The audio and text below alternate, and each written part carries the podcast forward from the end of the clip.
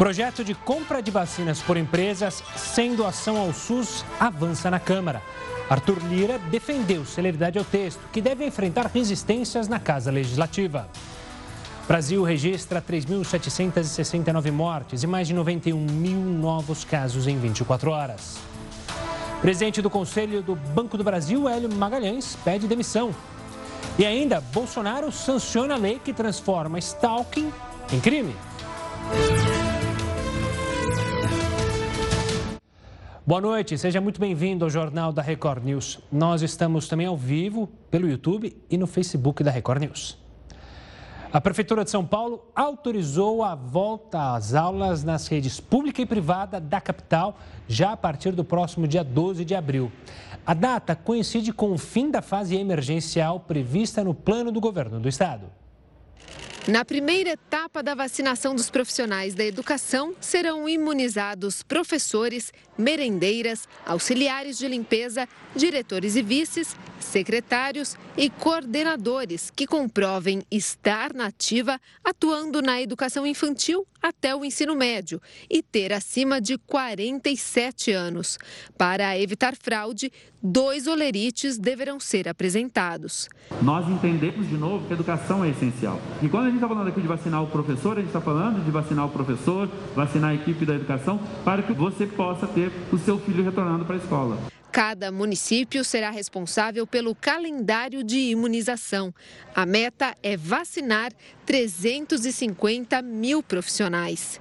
A vacinação dos profissionais da educação foi um dos pontos avaliados pela capital para liberar o retorno presencial dos alunos. A partir do dia 5 de abril, a abertura das escolas será para oferecer merenda e auxílio aos mais vulneráveis, como acontece na rede estadual.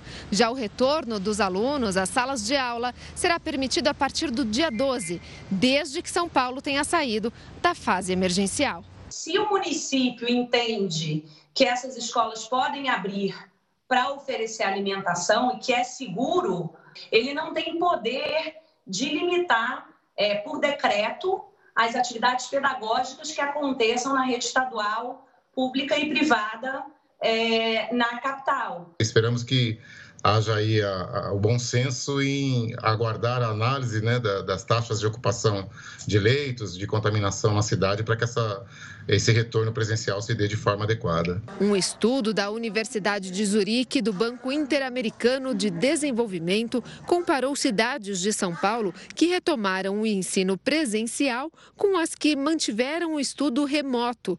O resultado mostrou que o retorno às salas de aula não afetou o ritmo da pandemia nos 131 municípios paulistas que reabriram as escolas entre outubro e dezembro do ano passado. Para o coordenador da comissão comissão de médicos que orienta a Secretaria de Educação do Estado de São Paulo, a transmissão acontece na maioria das vezes fora da escola. A gente deve levar em consideração outros fatores adicionais.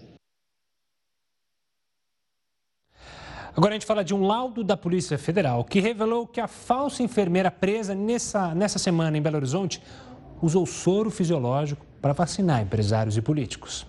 O material analisado foi apreendido junto com vacinas contra a gripe e seringas na casa da cuidadora de idosos e falsa enfermeira Cláudia Torres de Freitas, presa na terça-feira. A perícia identificou que a substância analisada é soro fisiológico. Nestas imagens, Cláudia aparece de jaleco branco aplicando injeções numa suposta vacinação clandestina dentro da garagem da empresa da família Lessa. Em depoimento à Polícia Federal, os irmãos Robson e Rômulo Lessa admitiram que 80 empresários e políticos, divididos em grupos, compraram os imunizantes. Cada um pagou 600 reais por duas doses. A Justiça negou o pedido de revogação da prisão preventiva feito pela defesa de Cláudia Freitas e determinou o bloqueio das contas bancárias dela e do filho Igor, que ainda não prestou depoimento. Na casa da família, a polícia apreendeu vários comprovantes de transferência de dinheiro para a conta de Cláudia. Esses papéis seriam a prova do pagamento das duas doses da vacina e estavam com o filho da falsa enfermeira. A polícia investiga a denúncia de que, desde o início de março, a falsa enfermeira vacinava pessoas em outros endereços de Belo Horizonte. Como ainda não sabe o que pode ter sido injetado no braço dos interessados, a polícia mantém outras linhas de investigação. Nos próximos dias, todos que teriam sido imunizados vão prestar depoimentos, inclusive o ex-senador e ex-governador de Minas, Clésio Andrade, que nega ter participado da suposta vacinação. Por orientação orientação dos advogados, Cláudia Freitas, até agora, se manteve em silêncio. E um projeto que está na Câmara dos Deputados defende a compra de vacinas por empresas privadas sem a necessidade de doação de doses ao Sistema Único de Saúde. Quem vai explicar esse assunto para a gente é o sanitarista e advogado Silvio Guide. Boa noite, Silvio. Obrigado pela participação aqui conosco para falar sobre esse assunto. Obviamente que esse projeto está lá na Câmara, ele pode sofrer alterações, então é muito difícil falar exatamente sobre ele. Mas primeiro eu queria tentar analisar e pedir para o senhor mostrar para a gente, existe ponto positivo e negativo? Começando pelo positivo, há pontos positivos em deixar que empresas é, comprem a vacina é, e vacinem, por exemplo, os seus funcionários? Boa noite, Gustavo. É, excelente pergunta. Tá? Eu vejo sim que existem pontos positivos, mas dentro uh, de uma conjuntura que a gente precisa analisar com calma. Tá? É, hoje nós temos um cenário uh, que evidencia uma escassez de vacinas no mundo. Né?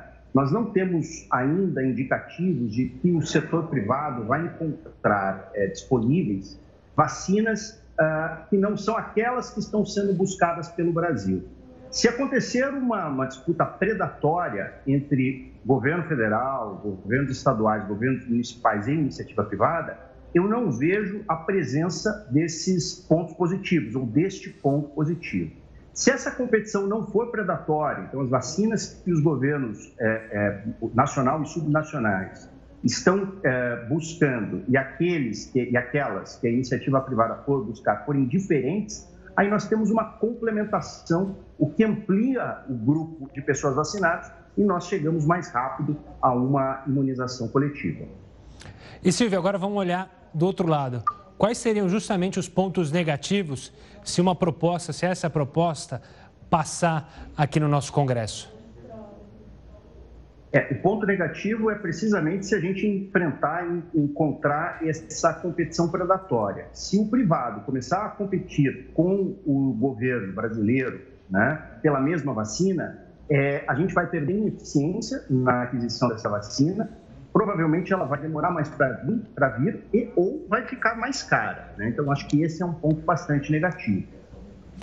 E Silvio, pela complexidade é, dessa vacina, principalmente algumas vacinas que têm até uma logística complexa, seria é simples isso do empresário, é, dono, por exemplo, de uma grande rede, é, comprar essa vacina e aplicar nos funcionários, como alguns empresários defendem? A logística para isso, é, a gente tem é, empresas privadas que poderiam fazer isso?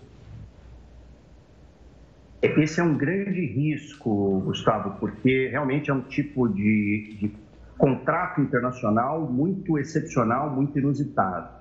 Então, se os empresários eh, não se valerem de empresas especializadas, de importadoras, eh, de clínicas de vacina que têm know-how, que têm traquejo para fazer a intermediação dessa aquisição, eles correm graves riscos de adquirir é, vacinas é, e elas não chegarem, de serem vítimas de fraudes, vítimas de golpe e assim por diante. Então a gente precisa acrescentar esse risco nos pontos negativos ou pelo menos nos pontos de atenção.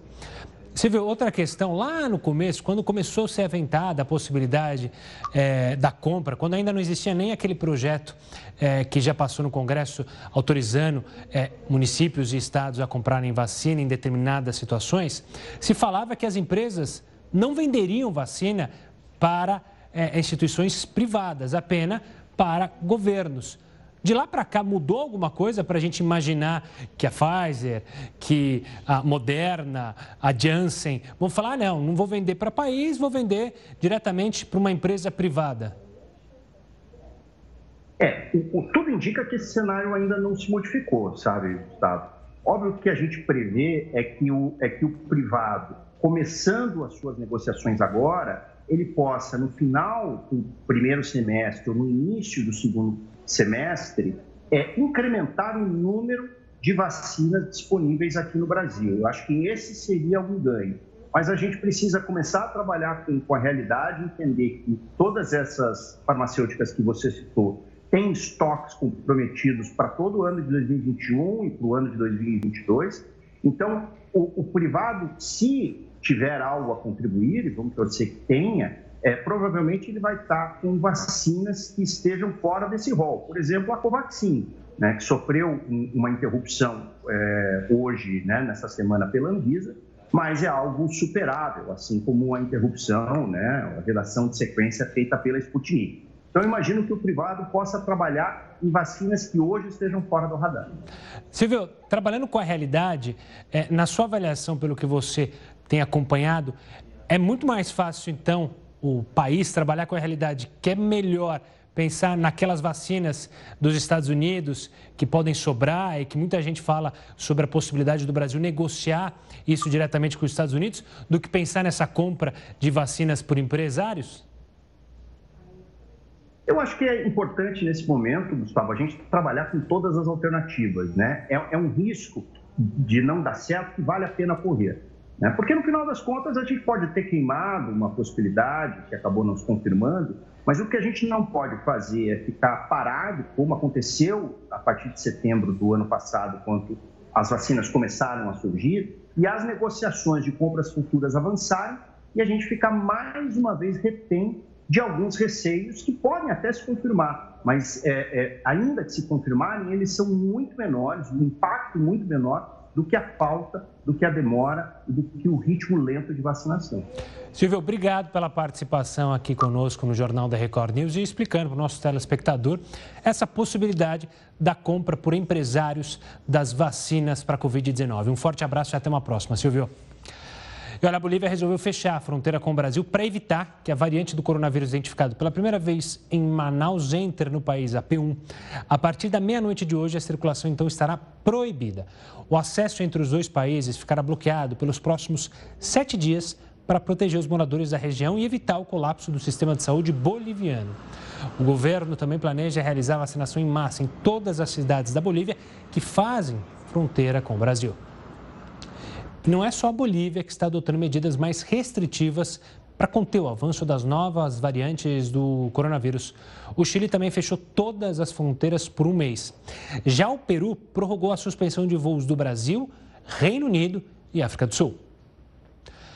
Mudando um pouco de conversa, de assunto, o presidente do Conselho do Banco do Brasil, Hélio Magalhães, pediu demissão no início desta noite. O agora ex-presidente foi acompanhado por José Monforte, que era conselheiro independente do banco.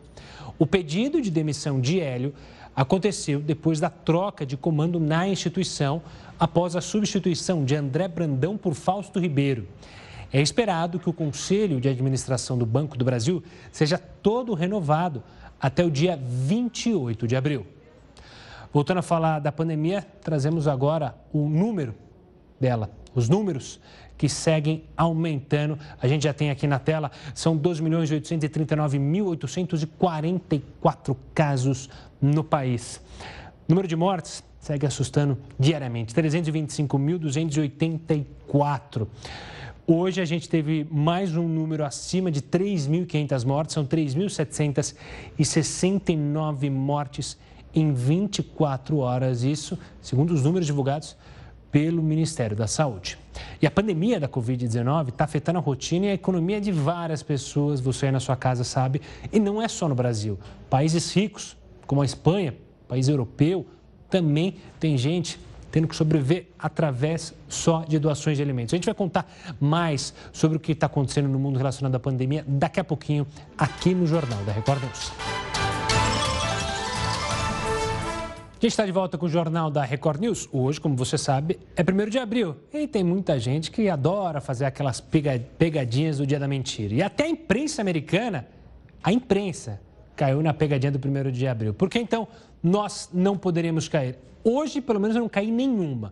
O Heroto vai contar para gente o que, que a Volks aprontou no dia da mentira que deu o que falar, hein, Heroto? Uma boa noite. Olá, Gustavo. Olha, por incrível que pareça, você imagina o tamanho da Volkswagen, uma empresa gigantesca, uma multinacional que todo mundo conhece, etc, etc. E eles resolveram fazer uma brincadeira de 1 de abril. Qual é? Eles estão lançando nos Estados Unidos um carro elétrico. Aí o que eles fizeram? Eles anunciaram no mercado que o nome da empresa não ia ser mais Volkswagen, mas seria Volt de, de, de, de luz. Então, veja, a gente tem aí para mostrar. Vamos mostrar para o pessoal o que é que eles colocaram aí na placa. Mudaram o nome e ela passou então a. Aí tá, em vez de K, tá um, tá, tem um T, Volkswagen. O pessoal ficou assustadíssimo. Aí a empresa disse: calma, gente, calma, isso é uma brincadeira. Isso é um primeiro de abril, é, o nome da empresa continua o mesmo, etc, etc, etc. Mas olha, eu queria dizer para você o seguinte: até mesmo órgãos de comunicação respeitáveis já fizeram brincadeira. Sabe que a BBC um dia fez uma brincadeira de 1 de abril? Publicando dizendo o seguinte: que havia uma grande colheita de espaguete na fronteira da Itália com a Suíça. E um monte de gente acreditou que o espaguete dava no chão. Aí a BBC, não, calma, gente, é 1 de abril é brincadeira. E tem uma outra aqui também que foi uma engraçadíssima. Um cara lá de uma revista científica chamado New Science publicou uma matéria, brincadeira, dizendo que eles tinham colocado algumas células de tomate no boi. Então era um boi natural, um boi que tinha célula de tomate. Uma determinada revista no Brasil achou que era verdade, a revista Veja, e publicou um bruta de um artigo chamado Boi Mate. Que diabo é boi mate? Mistura de boi com tomate. Aí que a turma, calma, que isso é uma brincadeira, a Veja publicou lá. Agora, você tem uma ideia, essa história aqui no Brasil é muito antiga. Aqui no Brasil, a gente imagina o seguinte, que a brincadeira de fazer mentira nasceu em 1828, na época do Segundo Reinado. E sabe qual foi a mentira que, a, que, a, que o jornal, aliás, o jornal chamava A Mentira. E ele publicou na primeira página assim, Dom Pedro II morreu. E todo mundo acreditou que o imperador do Brasil tinha morrido. Foi uma, uma confusão. Agora, naquela época, Gustavo, não é como hoje. Hoje a gente erra, né? O pessoal pega no nosso pé, a gente corrige imediatamente. Na época, naquela época, só no dia seguinte é que o jornal veio dizer: olha, gente, é brincadeira e tal, nós falamos que o homem morreu, mas o homem está vivo. Agora, eu até perguntaria o seguinte, Gustavo, sabe de uma coisa? Se eu tivesse hoje que inventar então a mentira, eu, eu tenho duas engatilhadas aqui. Eu sei. Primeira, é, vamos a... lá, vê se você gosta. Primeira vamos é, lá. Congresso Nacional corta metade das despesas. Poxa, isso aí nem no dia da mentira dá para cair. E a outra mentira que eu contaria é o seguinte: eu ganhei aquela lote ontem, eu sou o ganhador da outra metade. E vai lá pegar o dinheiro. Falou, Caixa, me dá o dinheiro aqui agora. Pode abrir minha conta. Boa, essa segunda eu gostei mais, Heroto. A gente volta a se falar aqui no Jornal da Record News para trazer verdades e não mentiras. Daqui a pouco o HB volta aqui com a gente no JR. É, agora vamos voltar a falar sobre o coronavírus. Médicos liberais lá de Belo Horizonte, capital mineira, obviamente, cobram da prefeitura a vacinação contra a Covid-19. Sabe por quê? Que tem cerca de 200 profissionais de várias especialidades que afirmam que já teri, deveriam ter sido imunizados, mas até agora nada. Adriana é pediatra e atende em consultório particular na capital. Mesmo sendo profissional da saúde, ela não foi vacinada contra a Covid. A gente não atende a criança sozinha, ela vai sempre com um acompanhante muitas vezes com dois acompanhantes, por mais que a gente peça para a família, para ir uma pessoa só, é muito comum de ir outro acompanhante, e o contato da gente é muito próximo, né? Assim, não tem como eu manter uma distância com a criança, né? A criança não usa máscara, nem deve usar, especialmente as crianças pequenas, né? Os maiores a gente até consegue que eles fiquem de máscara. Então, é um contato muito próximo. Os profissionais da saúde acima de 60 anos que foram cadastrados já começaram a ser imunizados. Cláudia é um deles. Ela defende que todos os colegas devem ser vacinados. Numa hora em que precisam de médico, é mandar todo mundo para a guerra sem arma, sem autocuidado, né? Eu acho que médico ele não tem que ser mártir, ele tem que cuidar, mas ele tem que cuidar tanto do paciente quanto de si mesmo. A Prefeitura de Belo Horizonte informou que, para a vacinação dos demais trabalhadores da saúde, o cadastro foi novamente aberto. E, na medida do recebimento de novas doses, a Secretaria dará continuidade ao processo. Eu falo que a gente não está na linha de frente, mas a gente está na retaguarda. A gente evita que esses pacientes adoeçam, que seus casos se agravem e que eles precisem de procurar um pronto atendimento. E o prêmio de mais de 160 milhões de reais da Mega da Virada, que o Heraldo falou há pouco, não foi retirado mesmo pelo ganhador ou ganhadora, e agora será encaminhado integralmente para o FIES, que é o Fundo de Financiamento Estudantil. O PROCON chegou a notificar a Caixa Econômica para que identificasse a aposta feita pela internet. Só que o banco informou que o cadastro de jogos online não permite identificar o apostador. E por incrível que pareça, não são raros os apostadores que deixam o prêmio para trás. Não dessa magnitude, é óbvio. Mas segundo a Caixa, somente em 2020, mais de 311 milhões de reais em prêmios somados não foram resgatados. O Ministério da Saúde distribuiu hoje a maior quantidade de vacinas num único dia desde o início da campanha nacional de imunização. O Alessandro Saturno tem os detalhes. Uma boa noite, Alessandro. Olá, Gustavo. Boa noite para você e a todos que assistem a Record News. Bom, foram mais de 9 milhões de doses de vacinas contra o coronavírus. Ao todo, são 8 milhões e 400 mil doses da Coronavac do Instituto Butantan e 728 mil da AstraZeneca de Oxford, da Fiocruz. Além dessas doses, no próximo sábado está prevista a distribuição de 2 milhões e 100 mil doses da AstraZeneca, totalizando aí mais de 11 milhões. Essas vacinas, essas doses, elas serão para os profissionais da saúde e também para os idosos, que têm entre 65 e 79 anos. Também foi adiantada a vacinação dos profissionais da área de segurança e salvamento e das Forças Armadas, que estão na linha de frente de combate à pandemia. De Brasília, Alessandro Saturno, para a Record News. E a crise causada pela pandemia também provoca transtornos nos países mais ricos do mundo. Na Espanha, trabalhadores que perderam renda em meio ao caos sanitário estão nas filas de doação de alimentos para sobreviver. A espera na fila por doações faz parte hoje da rotina de muitos espanhóis. Reina é uma das milhares de pessoas que vem em busca de alimentos. Ela e o marido perderam o emprego por causa da pandemia. A família sobrevive com as poucas reservas e com os alimentos que recebe. É uma grande ajuda, porque no fim não temos que comprar leite, grão de bico, macarrão, com o tamanho de dois filhos que sente falta da vida normal e estável. Uma realidade que se repete ao longo da fila. Até quem está aqui para ajudar recebe apoio.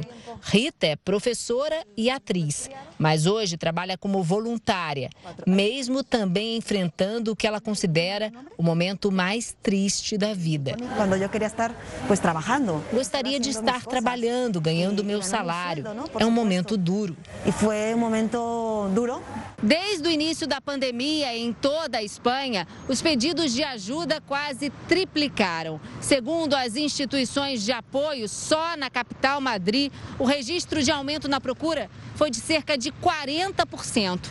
Mais de meio milhão de espanhóis que nunca buscaram doações hoje estão na fila para garantir um prato de comida. Na casa de Amanda, a ajuda é sempre bem-vinda. Divorciada, mãe de dois filhos, um deles com necessidades especiais, conta que não consegue trabalho na área de limpeza. Me sinto me sinto frustrada porque toda hora que tento seguir em frente, algo acontece. Desabafa Amanda. A Espanha volta a registrar o aumento de casos da Covid-19 e retornou nessa quarta-feira ao estágio de alto risco de contágio. Foram mais de 8.500 casos nas últimas 24 horas. O país aumentou as restrições de circulação durante o feriado da Páscoa e muitas regiões seguem com o toque de recolher. O aeroporto da cidade de Catânia, na Itália, teve as atividades suspensas por causa da erupção do vulcão Etna. A gente volta com essas imagens e muito mais informação para você daqui a pouco aqui no Jornal da Record News. A Prefeitura do Rio de Janeiro fez quase 6 mil autuações por desrespeito à pandemia. A repórter Adriana Rezende tem as informações. Uma boa noite, Adriana. Olá, Gustavo, boa noite, boa noite a todos. Desde o início do feriado prolongado na última sexta-feira, a Prefeitura do Rio já fez 6 mil autuações a pessoas e empresas que desrespeitaram as medidas restritivas para conter o avanço da pandemia da Covid-19. Além disso, 50 estabelecimentos comerciais foram interditados. Alguns promoviam eventos e festas clandestinas. Os agentes também tiveram que intervir em praças praças públicas, onde eventos estavam sendo montados com caixas de som e ocupação irregular do espaço público. Já na Orla, o isolamento foi respeitado pelos cariocas. Hoje fez um belíssimo dia de sol e calor aqui no Rio, mas só mesmo pessoas fazendo exercícios individuais eram vistas na Orla, o que é permitido. Além da fiscalização presencial, a Prefeitura também tem monitorado as redes sociais para coibir possíveis festas ou eventos clandestinos nos próximos dias.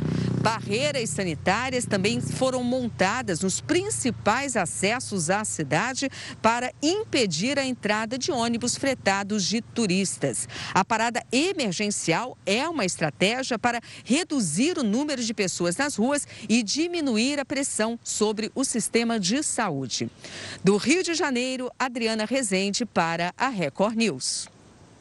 E o presidente Jair Bolsonaro sancionou a lei que inclui no Código Penal o crime de perseguição, conhecido também como stalking. Para saber mais sobre essa lei, o que pode acontecer a partir de agora, a gente vai conversar com Luiz Augusto Durso, que é advogado especialista em crimes cibernéticos. Mais uma vez, obrigado pela participação aqui conosco, Luiz.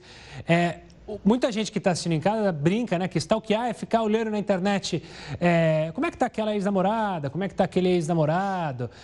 Mas o crime, o que ele é?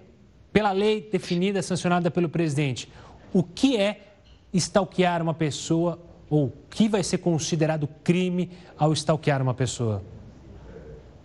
Boa noite, Gustavo. Boa noite a todos os telespectadores da Record News. E você fez uma boa reflexão. Muita gente já stalkeava as pessoas, mas stalkeava as pessoas no bom sentido, Gustavo. O problema da conduta do stalker é que há um lado perverso, o lado onde o indivíduo persegue aquela vítima a ponto desta se sentir é, ameaçada, sentir que de alguma forma vai sofrer um mal, sentir que aquele que está perseguindo ela nas redes sociais ou até fisicamente irá lhe causar um mal. E aí, isso já aconteceu, a criminalização em alguns países da Europa e o Brasil sancionou agora esta lei que inclui no Código Penal o artigo 147A, que, é, que define o stalking a perseguição no Brasil, que é exatamente essa perseguição sistemática, reiterada, a ponto disso prejudicar psicologicamente a vítima e ela se sentir de alguma forma ameaçada e ter que ali ter alteração na sua, na sua rotina, isso tem um impacto na vida dela. Isso hoje está criminalizado e esse é o stalking que não pode. E Luiz, explica pra gente, está criminalizado, mas de verdade, vai dar cadeia ou vai ser um crime considerado leve, aí assina aquele termo circunstanciado, volta para rua, ou então fica cria-se uma medida provisória, não pode chegar tão perto da pessoa, de tal, dá cadeia ou não? Eu estive na Record News há alguns anos, Gustavo, e o tema foi possível criminalização do estoque. E naquela oportunidade eu falei ao Heródoto que não necessariamente a criminalização iria ser suficiente para impedir que isso acontecesse, para diminuir a conduta no Brasil.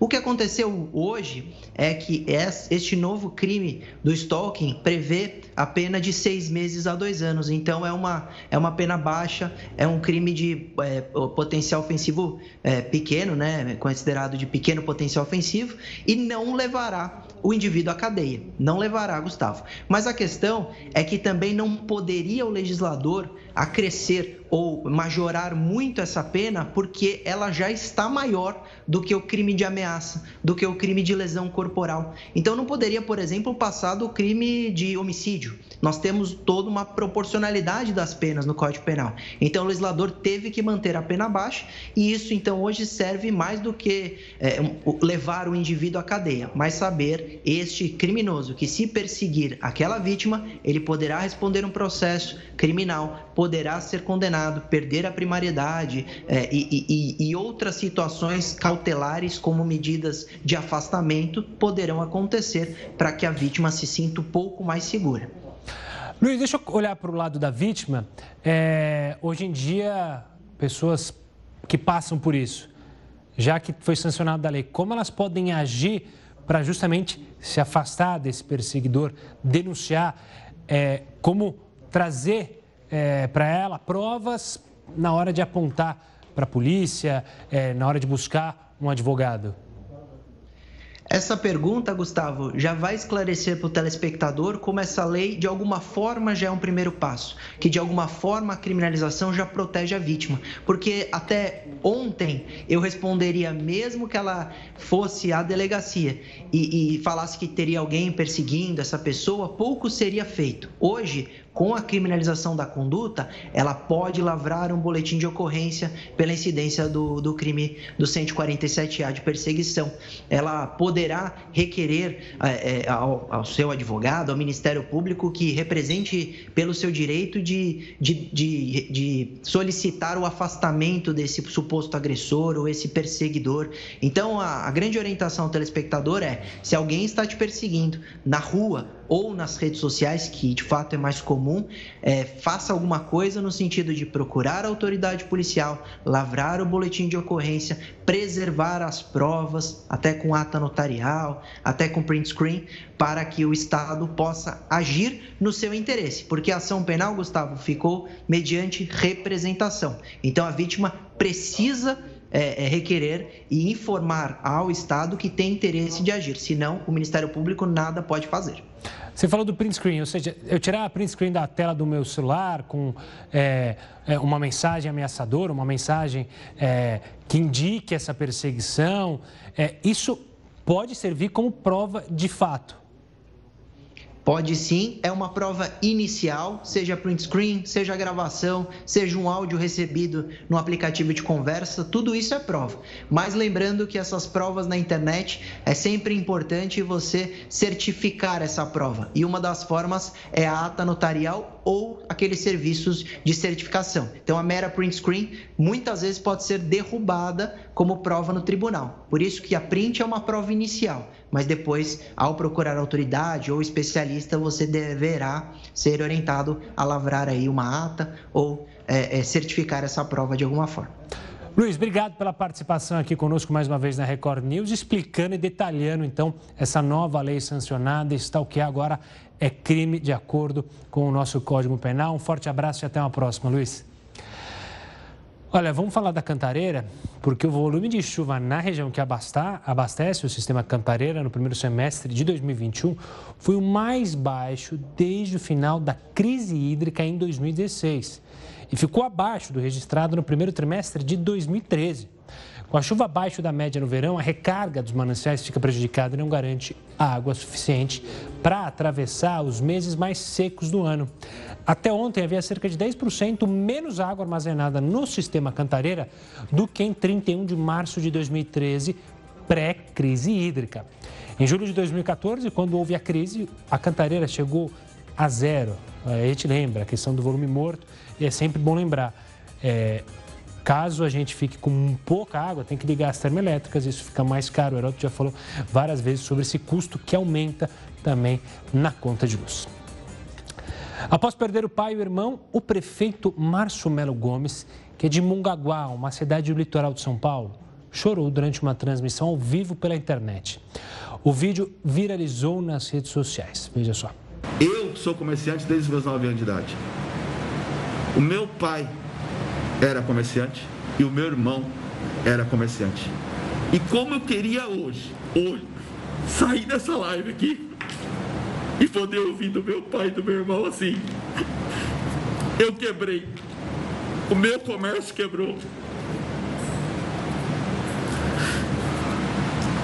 Sabe por quê? Porque nós já quebramos. E com a vida nós conseguimos dar a volta por cima. E eu ouvir deles isso mais. Se quebrou ou não quebrou. Porque infelizmente, por essa doença, eles perderam a vida. E não existe nada mais precioso do que a vida de cada um de vocês.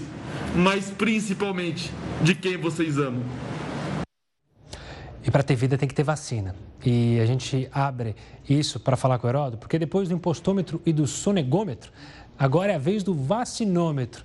Heródoto, como é que funciona esse painel para atualização dos números de imunizados contra a Covid-19? Esse é um painel que dá gosto de ver o número subir, né? Exatamente. Aliás, a imagem que nós estamos mostrando aí agora, Gustavo, é da Avenida Paulista. O pessoal de São Paulo conhece, o pessoal de fora, esse prédio aí é o prédio da Fiesp. Então, ele, a noite toda, agora está mostrando a quantidade de pessoas que estão sendo vacinadas no nosso país. Eu acho que isso é muito importante, né? uma, uma demonstração pública como essa, porque nós temos outras também é, que antecedem essa. Por exemplo, Gustavo, muitas vezes a gente usa o impostômetro aí no jornal como forma de chamar o cidadão dizendo, olha, está aí o nosso impostômetro, olha quanto nós pagamos de imposto, está online. Qualquer pessoa pode colocar no seu computador, pode colocar no seu celular, de vez em quando a gente tem que olhar lá. Veja, desde o dia primeiro nós já pagamos 665 bilhões de reais.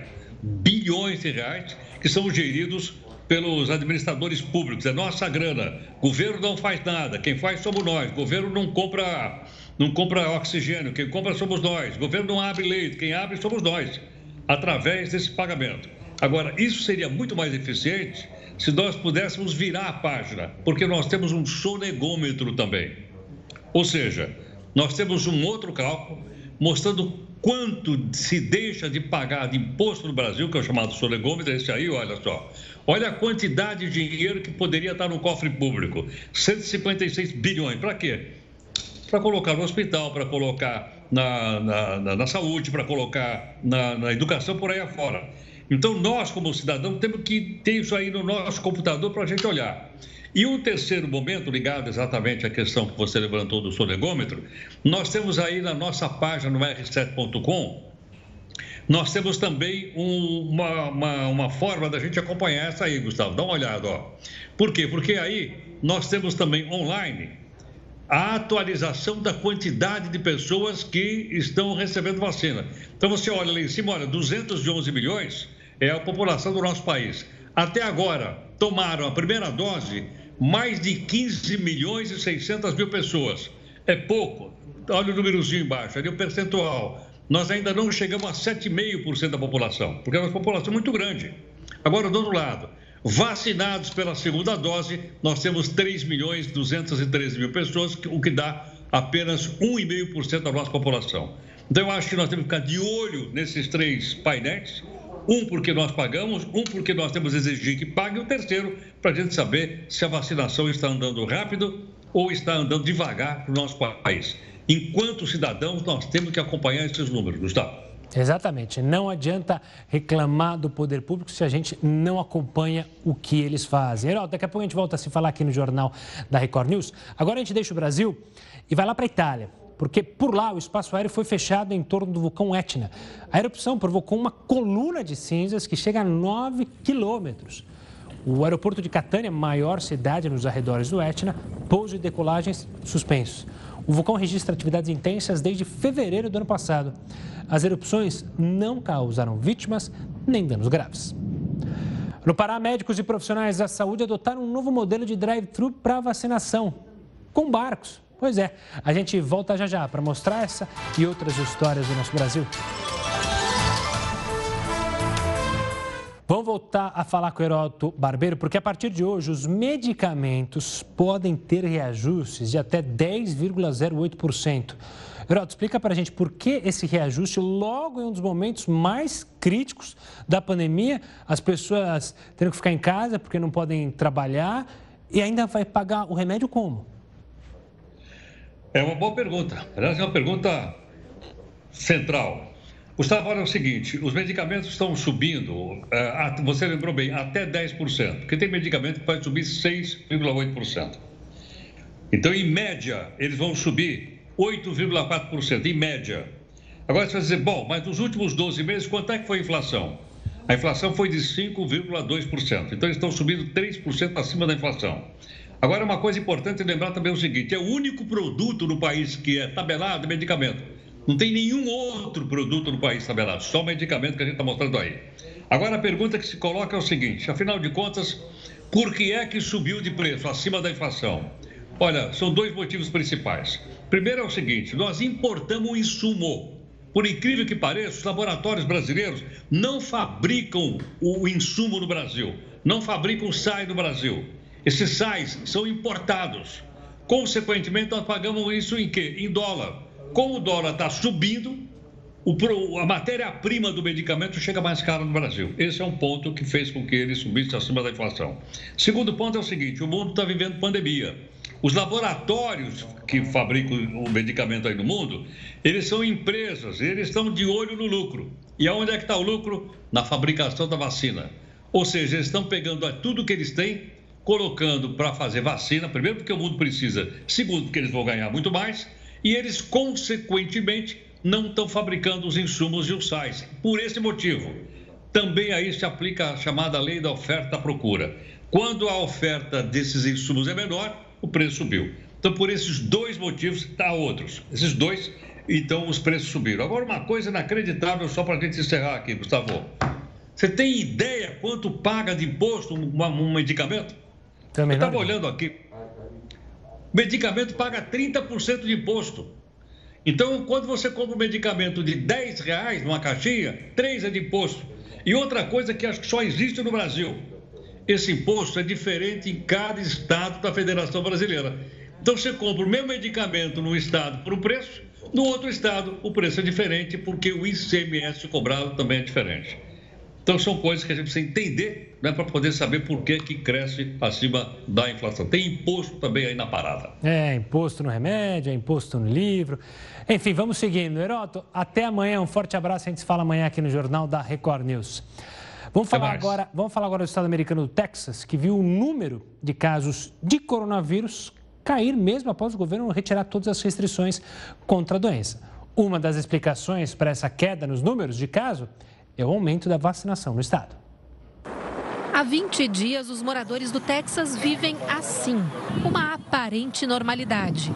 O governo reabriu 100% do comércio e retirou todas as restrições de circulação. No ato da decisão, o governador republicano Greg Abbott afirmou: devemos agora fazer mais para restaurar os meios de subsistência e normalidade aos texanos. Mas ressaltou que a Covid-19 não desapareceu e que os cuidados ainda são importantes. No início de março, o estado registrou mais de 8 mil casos. No fim do mês, já sem as restrições, foram 4.166 registros da Covid-19. A taxa de infecção chegou a 6%, segundo as autoridades. Dados da Universidade Johns Hopkins mostram que o número de contaminados caiu 12% nas últimas duas semanas e pela primeira vez em um ano, o condado de Dallas reduziu o nível de alerta para a Covid-19. Saiu da fase vermelha para a laranja. O fim das medidas restritivas e a queda nos índices da doença se devem em boa parte ao aumento da vacinação no estado. Pelo menos 11 milhões de pessoas já receberam ao menos uma dose da vacina contra a Covid-19 no Texas. O número equivale a 26% da população do estado. A vacina não é obrigatória e já está liberada para todos os moradores acima dos 16 anos. Apesar do uso de máscaras não ser obrigatório em locais públicos, muitas empresas e estabelecimentos particulares seguem a orientação do Centro de Controle e Prevenção de Doenças e continuam exigindo que os frequentadores usem a proteção. Mesmo com o ritmo acelerado da vacinação nos Estados Unidos, o governo federal se preocupa com as novas cepas do coronavírus.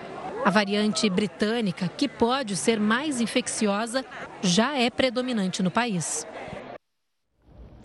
E populações ribeirinhas lá na Amazônia estão recebendo visitas de agentes de saúde.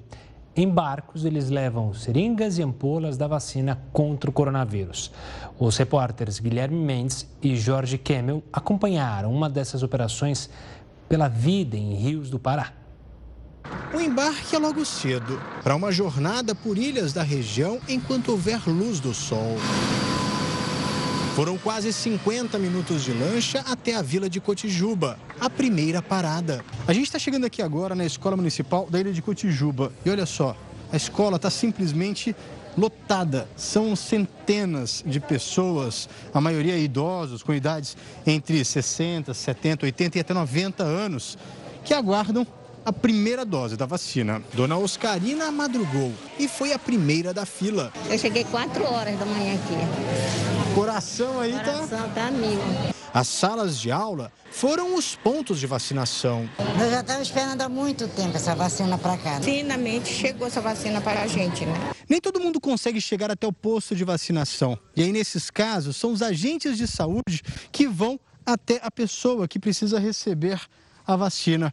Esta comunidade tem 12 casas, onde moram cerca de 45 pessoas da mesma família. Hoje, todos os idosos foram imunizados. Eu estava com medo de tomar, esperemos, esperemos, esperemos até que sair. Aqui nas comunidades, os postos de vacinação são bem improvisados. Às vezes, as próprias mesas das casas são usadas para montar as estações de imunização. Isso tudo para conseguir agilizar o trabalho. É isso que eu estava esperando, graças a Deus, já estou bem protegida agora. Ao longo do leito do rio, ribeirinhos também foram imunizados nas embarcações. Agora eu estou mais tranquilo, já tomei a primeira, tomar a segunda e adeus, corona. O acesso a alguns lugares é bem difícil e só dá para chegar em pequenas canoas. Foram quase duas horas até a casa da dona Benedita. A aposentada de 76 anos não consegue mais sair de casa e hoje foi vacinada. Sair de casa dá problema, porque eu tenho problema no joelho, eu não posso andar em barco pequeno. É difícil. É muito difícil. É nosso dever levar saúde para todos os usuários do SUS, não importa onde eles estejam, os mais afastados, os mais próximos, é nosso dever. Eu fico muito, muito feliz de estar participando dessa campanha. o Jornal da Record News fica por aqui, mas, como eu sempre digo, você acompanha agora o News das 10 e a Manuela Caiado. Uma ótima noite e até amanhã.